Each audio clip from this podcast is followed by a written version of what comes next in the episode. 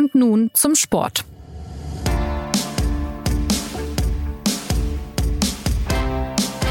Der FC Bayern hat im Spitzenspiel gegen Union Berlin die Lage der Liga wieder ein wenig zurechtgeruckelt. 3 zu 0 gewannen die Münchner am Sonntagabend und tatsächlich war dieser dominante Sieg ein echtes Statement. Wenn die Bayern gereizt sind, wenn echte Konkurrenz droht, dann sind sie da und fertigen den Emporkömmling fachgerecht ab. So stehen die Bayern, der deutsche Meister, nun wieder an der Tabellenspitze. Wie die Münchner das gemacht haben, welche Signale der Club in dieser Phase an die Bundesliga schickt und was das nun alles für Dortmund, Union und vielleicht auch für Leipzig bedeutet, das ist heute Thema bei und nun zum Sport. Zum SZ Fußball Talk begrüßt sie Jonas Beckenkamp und die Experten sind diesmal zwei wirklich wackere Typen, die gestern bei Minusgraden im Stadion gut durchhielten. Christoph Kner und Martin Schneider. Hallo, ihr beiden. Hi, grüß dich. Hallo aus der Wärme. Ja, Martin, jetzt lass es noch mal raus. Wie kalt war es denn nun wirklich gestern draußen in Fröttmanning? Es war sehr kalt, aber man, man darf sich als Fußballreporter darüber nicht so sehr beschweren, weil dann die äh, Wintersportreporterinnen und Reporter aus der Redaktion mit einem gewissen Recht darauf hinweisen, dass in ihrem äh, Aufgabengebiet auch Schnee manchmal eine Rolle spielt und dass es da auch manchmal kalt ist. Nichtsdestotrotz möchte ich darauf hinweisen, dass mir mein Laptop zweimal eingeschneit ist. Ja, das, okay. Das mussten, wir mussten gestern wirklich als, als fürsorgliche Arbeitnehmer, die wir ja auch sind, äh, auf unsere Technik achten. Und die, da haben sie dann ganz existenzielle Fragen gestellt. Zum Beispiel, ob unsere Laptops diesen Schneesturm überleben, weil der kam nämlich wirklich ganz fies von vorne, sodass uns das Dach nicht wirklich geholfen hat. Und der Laptop wirklich äh, ernsthaft nass wurde und beleidigt war. Aber jetzt hören wir auf mit unseren persönlichen Jammereien und sprechen über den großen FC Bayern. okay, also der Schneefall, ja, trotzdem ein Thema irgendwie. Ähm, Christoph, ich erinnere mich, ähm, wenn es schneit, sind die Bayern ja eigentlich verwundbar, weil da kann man nicht so gut auf technisch höchstem Niveau spielen. Ich erinnere mich, dass während der Pandemie im Winter äh, stand es mal 0 zu 3 gegen Bielefeld zur Halbzeit. Und wie war es diesmal? Also tatsächlich hat man in den ersten zehn Minuten auch ähm, ja genau das vielleicht befürchten können. Da hat man richtig gesehen, dass der FC Bayern ja, versucht, wie der FC Bayern zu spielen, dass es aber ihm nicht richtig gelungen ist, weil die die, das, was die Spieler natürlich normalerweise im Schlaf können, die, die Passschärfe und all diese Fachbegriffe, ähm, einfach äh, nicht funktioniert haben. Also die Bälle waren zu langsam, die sind plötzlich, plötzlich ist der Ball irgendwie verrutscht und verholpert und stecken geblieben im Schnee. Also da war schon, da hat man schon gedacht, hm, was wird das wohl für ein Spiel werden gegen Union, das ja bekanntermaßen gut verteidigt. Und wenn die Bayern dann ihre wirklichen Qualitäten, Tempo, Spiel und so nicht so richtig ausspielen können, wetterbedingt, was wird das dann wohl werden? Aber es kamen dann zwei Dinge dazu. Erstens, hat dann der Schneesturm wirklich so nach einer Viertelstunde ein bisschen aufgehört. Er kam dann später wieder, aber er hat erstmal aufgehört. Und zweitens haben die Bayern was ausgesprochen Schlaues gemacht. Sie haben nämlich einfach in der Hälfte der Unioner gespielt und gespielt und gespielt und sich nicht verdrießen lassen. Und es ist dann tatsächlich so gekommen, dass sie durch ihr dauerndes Spielen in diese, auf diesem Schnee den Schnee ein bisschen weg kombiniert und weggetrampelt und weggelaufen haben. Es war dann bald erstaunlich grün im Unioner Strafraum. Im Münchner Strafraum dagegen war es noch lange sehr weiß, weil Union da einfach nie war. Tatsächlich erinnere ich mich an zwei Szenen, als Union doch mal durchgebrochen ist. Ich weiß gar nicht, Anfangsphase wahrscheinlich. Also es gab durchaus doch diesen einen Moment, wo sie vielleicht ein Tor hätten machen können. Martin, du hast aber vor dem Spiel schon gesagt, dass es eigentlich sehr wahrscheinlich eine klare Nummer für Bayern wird. Warum konnte man aus deiner Sicht von so einem Spiel ausgehen? Danke, dass du, dass du meine äh, korrekten Tipps auch mal, auch mal in den Podcast trägst. Naja, wegen drei Sachen. Äh, einerseits äh, ganz banal, weil Bayern ein Heimspiel äh, hatte und es macht gegen Union halt doch nochmal einen Unterschied, ob man äh, in diesem äh, doch irgendwie besonderen Stadion an der alten Försterei spielt oder ob man sie zu Hause empfängt.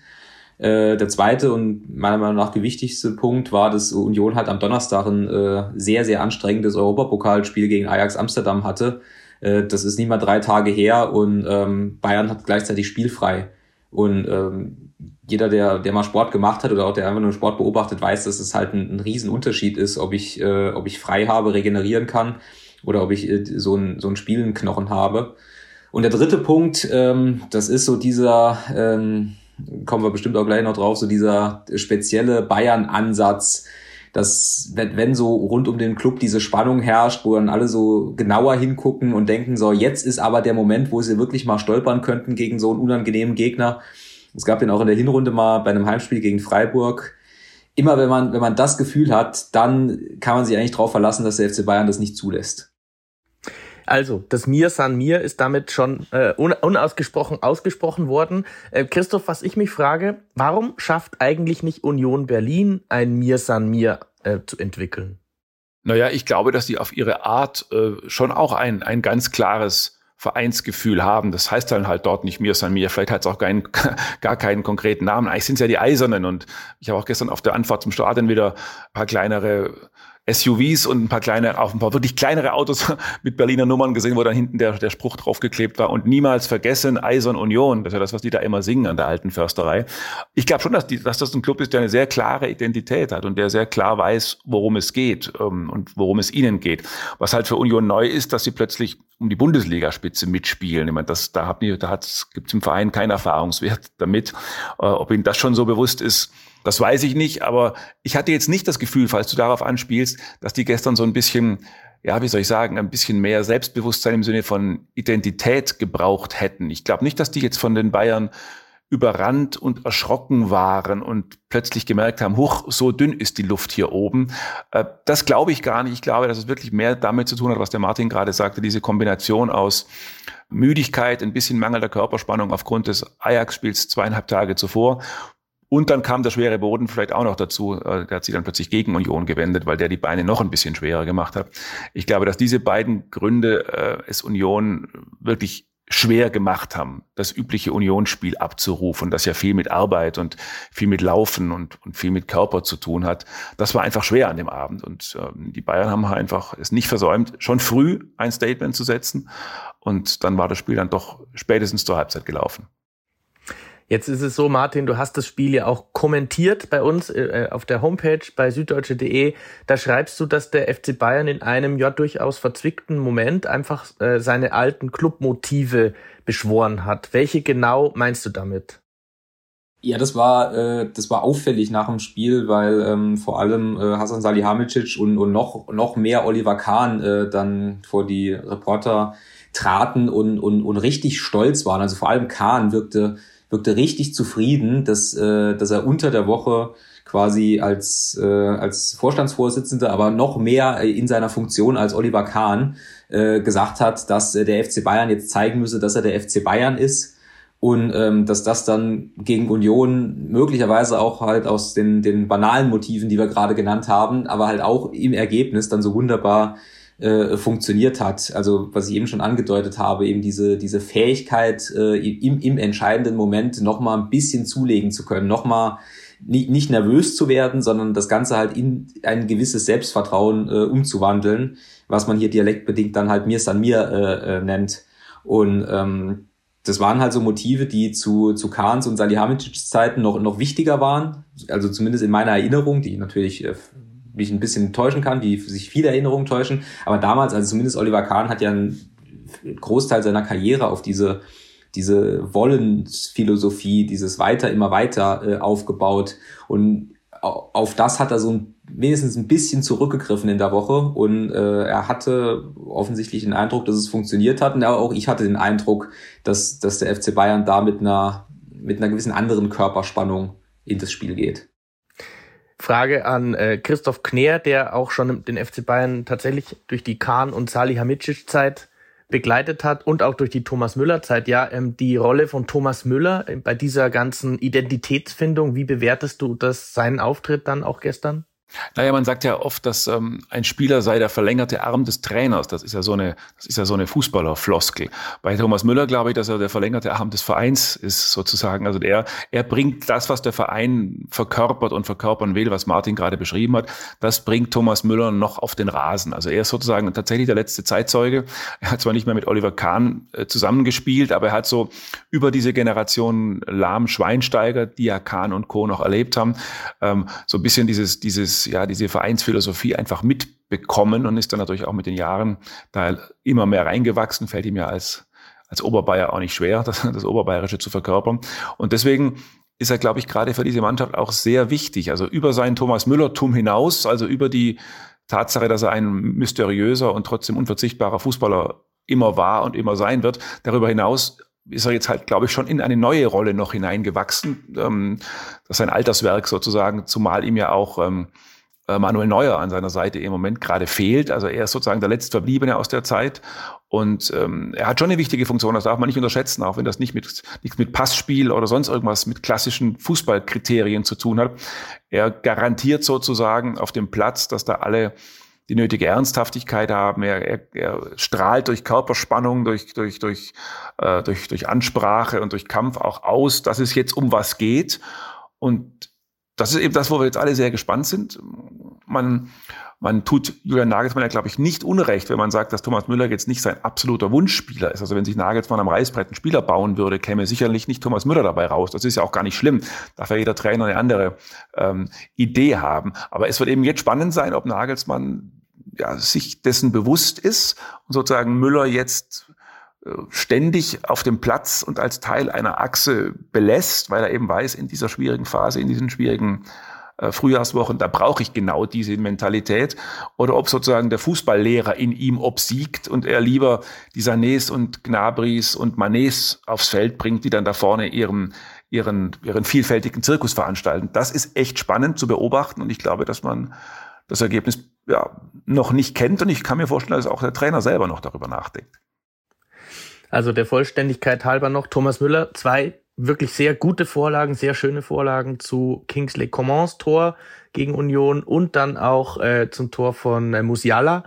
Martin, wie, wie muss man sich das vorstellen, was da beim FC Bayern in dieser Woche dann passiert ist? Also wir haben jetzt von Kahn gehört und auch von Salihamidzic, ähm, äh, treten die dann vors Team und sagen dann so, und jetzt müssen wir aber mal wieder der FC Bayern sein, wir müssen jetzt zeigen, äh, wer wir wirklich sind? Oder was für eine Art von Spirit entwickelt sich da? Also was im Detail, äh, wer wann wie vor die Mannschaft getreten ist, das kann ich nicht sagen, aber was alle gestern äh, auch ähm, bestätigt haben, ist, dass es, dass es in dieser Woche diese Gespräche äh, gab, wo man sich quasi sich, sich gegenseitig gefragt hat, was, was man von sich erwartet, äh, dass man sich gegenseitig gefragt hat, äh, wie, wie man jetzt als FC Bayern so sein will, also wirklich die großen, großen Vereinsidentitätsfragen gestellt haben. Es gab ja auch einen, einen Teamabend am Donnerstag, glaube ich. Könnte auch Freitag gewesen sein, nagelt mich nicht drauf fest. Und Thomas Müller hat einen, einen, ganz spannenden Satz gesagt, dass es halt auch darum ging, vor allem halt sich selbst zu zeigen, dass man das noch kann. Und ähm, das fanden, fanden wir beide, Christoph und ich, eigentlich äh, bemerkenswert, dass er das in dieser, dieser Klarheit gesagt hat, weil A, äh, trotz, trotz aller ähm, Spannung, die im Spiel lag, zweifelt der FC Bayern ja normalerweise nicht vor einem Heimspiel gegen, gegen Union Berlin. Und ähm, daraus kann man schon schließen, dass ich, ich glaube vor allem diese drei Unentschieden nach der, ähm, nach der Winterpause und dann halt noch dieses, äh, dieses 1-3 in, in Gladbach, das hat offensichtlich doch ein bisschen was mit der Mannschaft gemacht, wie man so schön sagt. Also so, so Business as usual war dann doch nicht äh, möglich, zusätzlich zu den ganzen Unruhen, die es halt äh, sonst noch um, um den Verein gibt.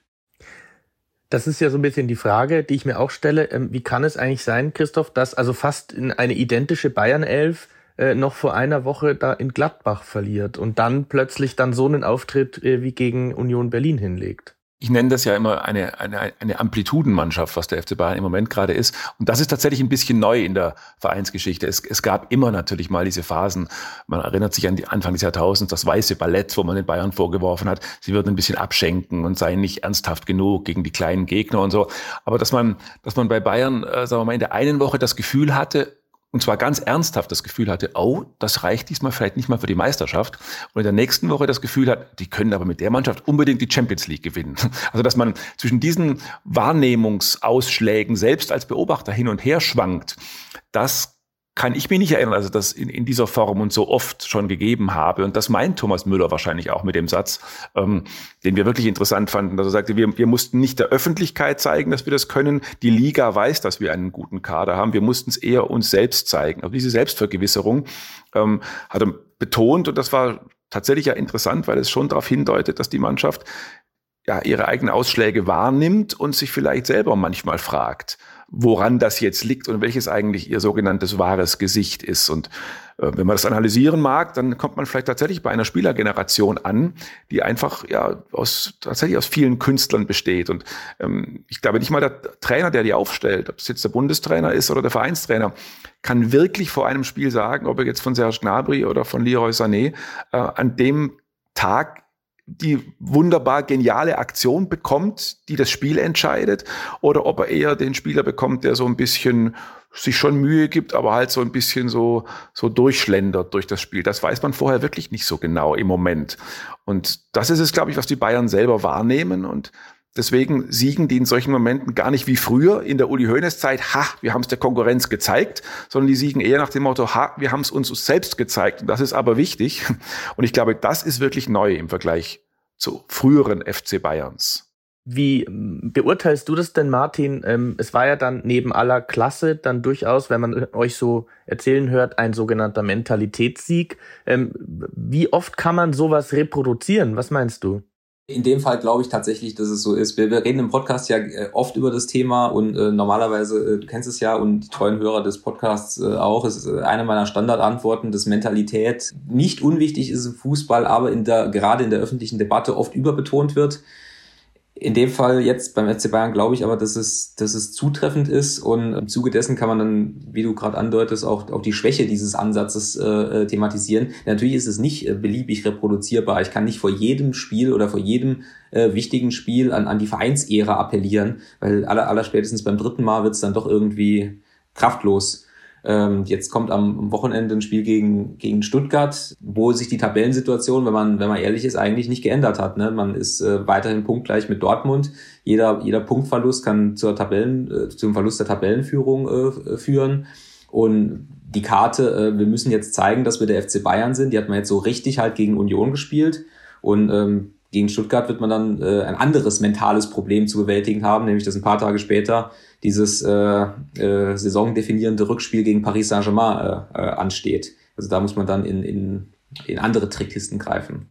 Auch da wird zum Beispiel sehr interessant sein, ob ähm, Julian Nagelsmann jetzt der Meinung ist, diese Mannschaft, die Union Berlin gerade mit Mentalität niedergerungen und niedergespielt hat, das ist jetzt meine Mannschaft. Also sozusagen, ich äh, habe jetzt in der Offensive, ich habe jetzt gemerkt, dass ich da sowohl Kingsley Coman wie auch Thomas Müller wie auch Jamal Musiala brauche und diese Achse die baue ich mir jetzt für die entscheidenden Wochen oder und lass die eben auch in Stuttgart spielen. Oder er denkt den anderen Trainergedanken, äh, wir sind jetzt zwischen Union, schweres Spiel auf Schnee, dann kommt gleich direkt danach Paris und Messi und äh, Mbappé, da lasse ich gegen Stuttgart mal ein paar andere spielen.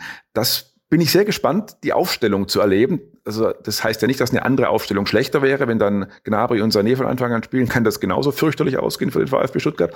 Aber wie sich der Trainer da entscheidet, ob er sich jetzt eher in Richtung Festigung einer Achse oder in Richtung, ich moderiere die, die Stimmungen meiner Spieler und lass alle mal ran, ähm, wie er sich da entscheidet, das bin ich sehr gespannt zu sehen.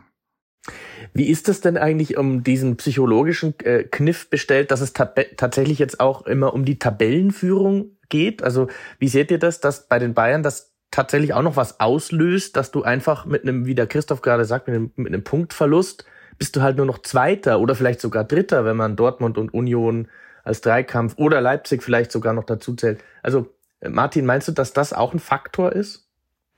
Also ich kann auf jeden Fall sagen, dass der FC Bayern, äh, schlau wie er ist, diesen Faktor äh, gestern Abend schon äh, angefangen hat, zu seinen Gunsten zu deuten. Nämlich indem äh, Oliver Kahn, aber auch, auch Leon Goretzka äh, gesagt hat, äh, vielleicht ist es ja gar nicht so schlecht, dass wir jetzt im Gegensatz zu den anderen Jahren äh, in der Liga die Spannung hochhalten müssen. Dann äh, fällt es uns auch nicht so schwer, in, äh, in der Champions League die Spannung hochzuhalten, weil es äh, insbesondere in den Pep Guardiola-Jahren, aber auch, auch danach immer mal wieder die, die Phase gab, wo man in der Liga dann um, um sieben, acht, neun Punkte enteilt war und es tatsächlich halt einfach wurscht war, ob man am Wochenende gewinnt oder verliert, weil es sich in der Tabellensituation eh nichts äh, geändert hat.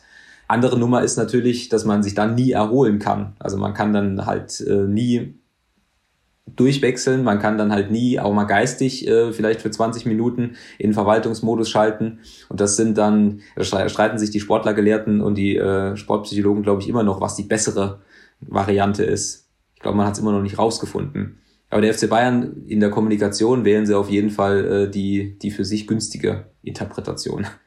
Das ist ihr gutes Recht, ähm, genauso wie es die Konkurrenz vielleicht auch anders macht. Ähm, dann schauen wir doch mal ein bisschen auf die Konkurrenz. Also Union, äh, Christoph, wie, was erwartest du jetzt noch von denen? Sie sind jetzt nur drei Punkte hinten, also das ist jetzt auch noch nicht die Welt. Ähm, ist es eine Mannschaft, die wirklich bis, sagen wir mal, zum 32. Spieltag da oben stehen kann und da irgendwie um Platz 1, 2 spielen kann?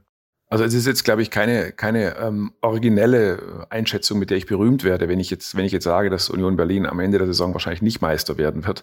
Äh, möglicherweise ist das auch das Spiel gewesen, äh, jetzt äh, am Sonntagabend in München, das sozusagen auch diesen kleinen Meisterkampf auf einen Zweikampf reduziert hat wenn man es dann ganz ernst nimmt. Das kann gut sein. Aber was ich nicht glaube, dass Union Berlin jetzt dadurch irgendwie in irgendeiner Form ja, gebrochen wirkt und jetzt plötzlich am Ende nur noch Siebter wird. Ich bin mir ziemlich sicher, dass, die, dass da in dieser Mannschaft eine, entschuldige das Wort, das schon wieder kommt, eine Mentalität steckt, eine Haltung steckt, vorgelebt von einem sehr pragmatischen Trainer. Ähm, die dazu führen wird, dass diese Mannschaft da oben bleibt. Und die werden jetzt auch nicht gekränkt sein dadurch, dass sie beim FC Bayern verloren haben. Das hat ja schon begonnen mit dieser wirklich fachlich tiefen und erstklassigen Analyse des Trainers Urs Fischer nach dem Spiel, der, der gesagt hat, wir hatten keine Chance, weil wir waren klar unterlegen. Also das, das, da, das ist eine Gelassenheit und die sich mit einer Pragmatik mischt, die, glaube ich, dazu führen wird, dass Union Berlin in diesen Rängen da oben bleibt. Ob das am Ende zwei oder fünf wird, vermag ich nicht zu sagen. Ich würde mal so spontan auf drei, vier tippen. Aber das ist eine Mannschaft, die sich davon überhaupt nicht aus der Ruhe bringen lässt und die auch einen, einen Spielstil für sich gefunden und etabliert hat. Ich fände es eher spannend, wenn man mal ins nächste oder ins übernächste Jahr guckt, ob es Union jetzt sozusagen wirklich gelingt, sich als Europacup-Club, als Top-Club im deutschen Fußball zu etablieren oder ob dann nicht irgendwann nächstes Modewort, eine Weiterentwicklung äh, kommen müsste, weil Union natürlich schon sehr klar einen Underdog-Fußballstil pflegt, auch wenn sie Tabellenzweiter sind und äh, genau auf den Gegner, genau sich den Gegner zurechtlegen, auf den Moment warten, den Gegner in die Falle locken, dann zuschlagen. Das ist kein Fußballstil, glaube ich, den man über Jahre spielen kann. Also was dann da in ein, zwei Jahren passiert, finde ich am spannendsten eigentlich. In der Saison erwarte ich die einfach stabil auf einem Europacup-Platz, aber nicht bis zum 34. Spieltag im Meisterkampf. Dann sollten wir, glaube ich, auch noch auf den BVB kurz blicken, äh, denn die sind Zweiter und sie spielen noch gegen die Bayern, allerdings in München am 1. April-Wochenende. Martin, diese Siegesserie der Dortmunder ist fast ein bisschen unheimlich. Auch das ist ja äh, so ein bisschen so eine Amplitudenmannschaft. Im Moment schlägt die Amplitude sehr weit nach oben aus. Was erwartest du noch vom BVB? Können die dieses Niveau halten und können die vielleicht auch mal in München nach hunderten von Jahren mal wieder was holen? Weil das wird ja dann das entscheidende Spiel, möglicherweise. Also die Frage, ob sie das Niveau halten, die äh, ist äh, klar zu beantworten, denn das Niveau, das sie im Moment haben, das können sie nicht halten, weil dann würden sie bis zu Saisonende jedes Spiel gewinnen und bei aller Wertschätzung äh, glaube ich nicht, dass sie das äh, schaffen. Aber müssen sie auch äh, nicht, sondern ähm, selbst wenn das Niveau nur ein bisschen abfällt, würde das für einen spannenden Meisterschaftskampf bis zum Schluss auf jeden Fall ausreichen. Es ist bei Dortmund sind es glaube ich auch zwei zwei relativ banale äh, Sachen, die die gerade zusammenkommen. Äh, wir hatten es auch in der in der Rückrundenvorschau kurz kurz angedeutet. Zum einen glaube ich, dass es ein nicht unwesentlicher Faktor ist, dass im Gegensatz zur Hinrunde nicht mehr die halbe Mannschaft verletzt ist.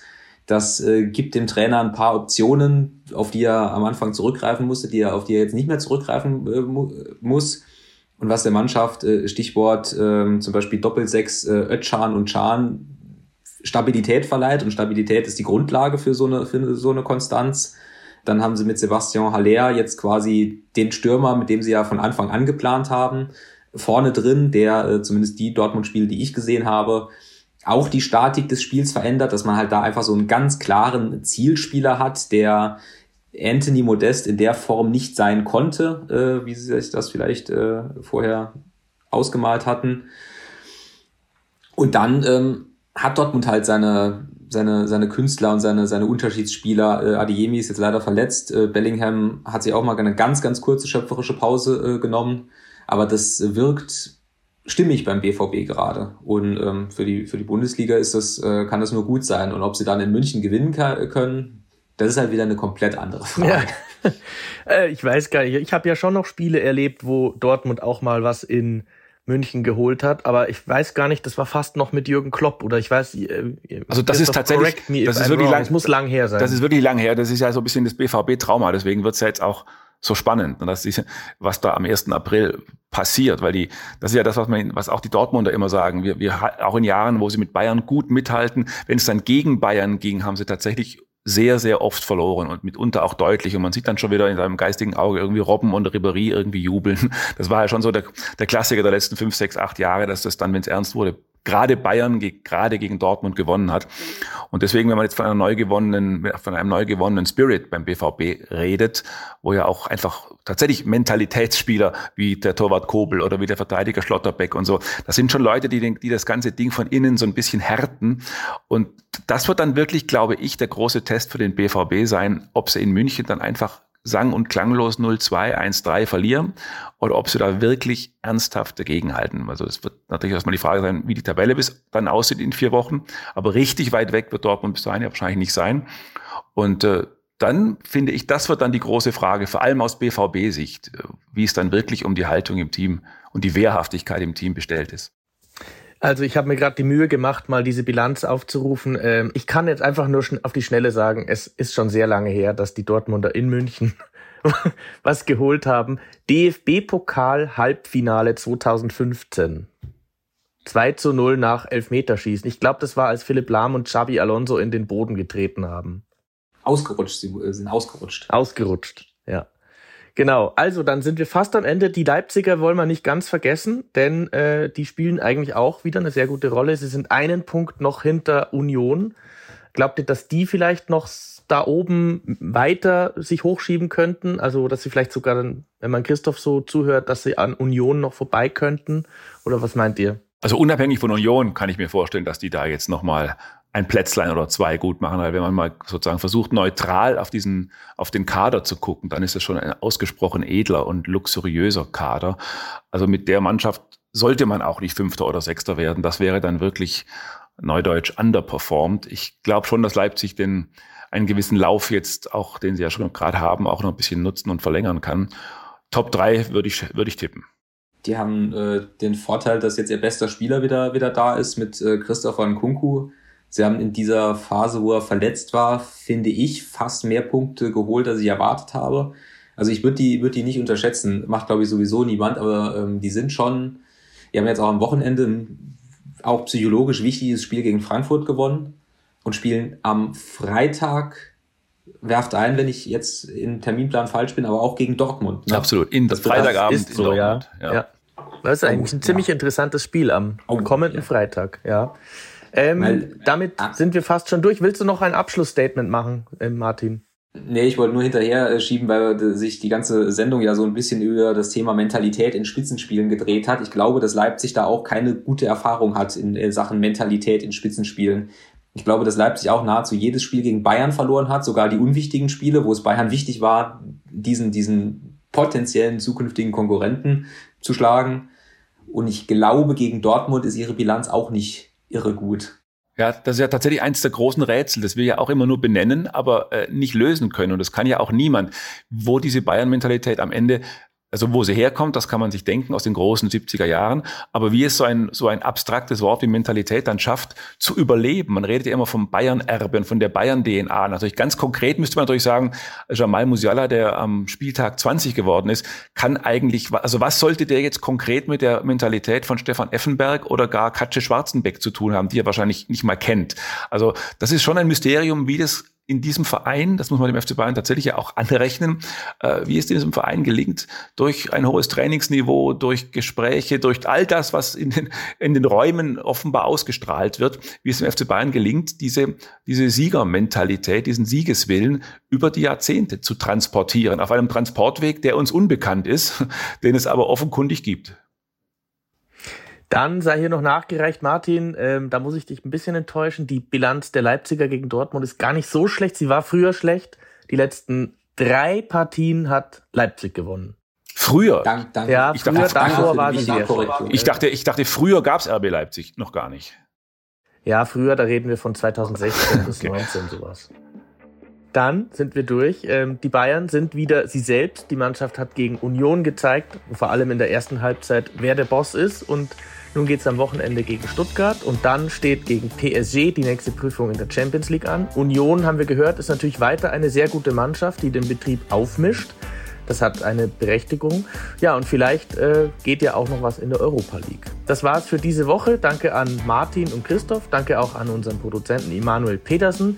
Schön, dass Sie zugehört haben. Schreiben Sie uns gerne an podcast.sz.de und damit zurück in die angeschlossenen Funkhäuser. Ade.